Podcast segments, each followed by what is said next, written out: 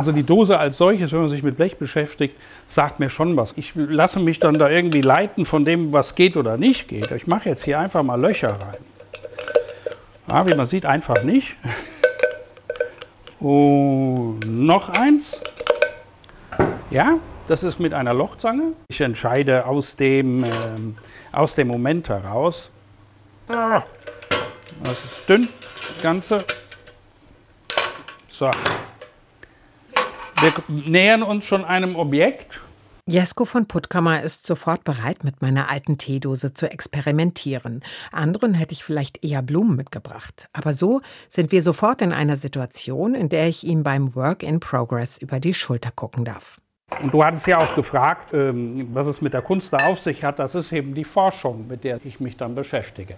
Und diese Formenordnung, die entsteht einerseits aus einer gewissen Erfahrung heraus, aus einer gewissen Kenntnis heraus und auch aus dem Ärger daraus, dass man das vielleicht doch anders machen will. Und das ist genau die Forschung und die Wechselwirkung eben mit dem Material. Und das Material ist im Grunde nicht der Anlass, sondern die Wechselwirkung mit der Idee und dem Material und dem Werkzeug. Seine Werkstatt wirkt wie eine große Experimentierstube. Bis zur Decke stapeln sich Dosen und Kästen mit Materialien aus altem Metall, Schrauben, Werkzeuge. Verrückte Skulpturen aus unterschiedlichen Metallen vom Schrott, zum Beispiel Computergehäusen oder Tomatendosen, hängen an der Wand. Auf Knopfdruck bewegen sie sich. Wie Tongelis arbeiten sie das aus. Viele Stunden am Tag verbringt er hier. Tür an Tür, nur durch einen kleinen Innenhof am Atelier seiner Frau, ebenfalls Künstlerin, getrennt. Sie sieht ihn selten in deine Maikäferkiste hier, verkriechst du dich da drin wieder. Ja, ja. ja draußen ist das schönste Wetter. Du sitzt da immer in deiner Maikäferkiste. Ja. Du kannst nicht anders? Oder? Nee, kann ich. Also im Winter hat das eine natürliche Temperaturgrenze, weil das Ding kriegt man dann nicht so richtig warm und ähm, da muss ich mir was anderes überlegen. Das wird jetzt ein bisschen kritisch, denke ich mal, aber ich bin schon zu 90 Prozent hier drin. Es ist eine Art Refugium, es ist eine eigene Welt. Doch zurück zu meiner Teedose. Mittlerweile sucht von Puttkammer in einem Korb voller Altmetall nach Materialien, die gut zu meiner Dose passen könnten. Nicht so einfach. Na, das ursprüngliche Anliegen des Objektes ist ja dann eine, sagen wir mal im Sinne einer Skulptur, die ich von allen Seiten betrachten kann. Meine Thematik ist ja ein Stück weit gekoppelt mit Architektur im Grunde, denn man kann sich vorstellen, dass das auch Gebäude sind.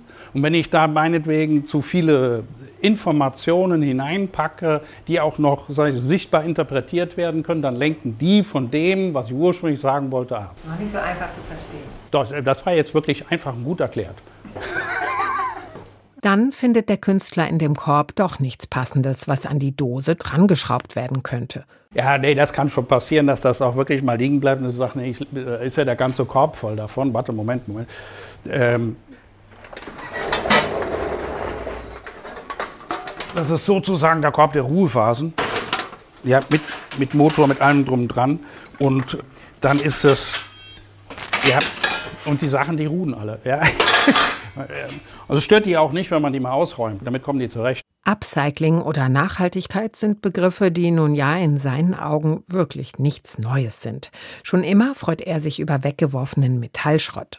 Bekannt wurde von Puttkammer aber durch seine Blechautos. Germany's smallest Autofabrik nennt er seine kleine Manufaktur. Es sind fragile Autosilhouetten, die nur schemenhaft an die originalen Vorbilder aus der Wirklichkeit erinnern, aber in ihrer Fragilität jeden SUV konterkarieren. Ja, die Autos werden auch immer hässlicher. Also sie sind nicht nur größer, die werden auch richtig hässlich. Das ist plump irgendwie. Ja, es fehlt so eine wirkliche Leichtigkeit. Die Blechautos verkaufen sich zwar gut, sind aber nur Puttkammers Brotverdienst. Es sind die Skulpturen, für die er brennt. Das ist sozusagen etwas, was du auch seit der Kindheit machst, dieses Ausprobieren. Das hat nie aufgehört? Nee, das das, nee, das hat wirklich nie aufgehört. Stimmt. Diese Neugierde zu erhalten, das auszuprobieren. Und das ist eigentlich die Hauptmotivation.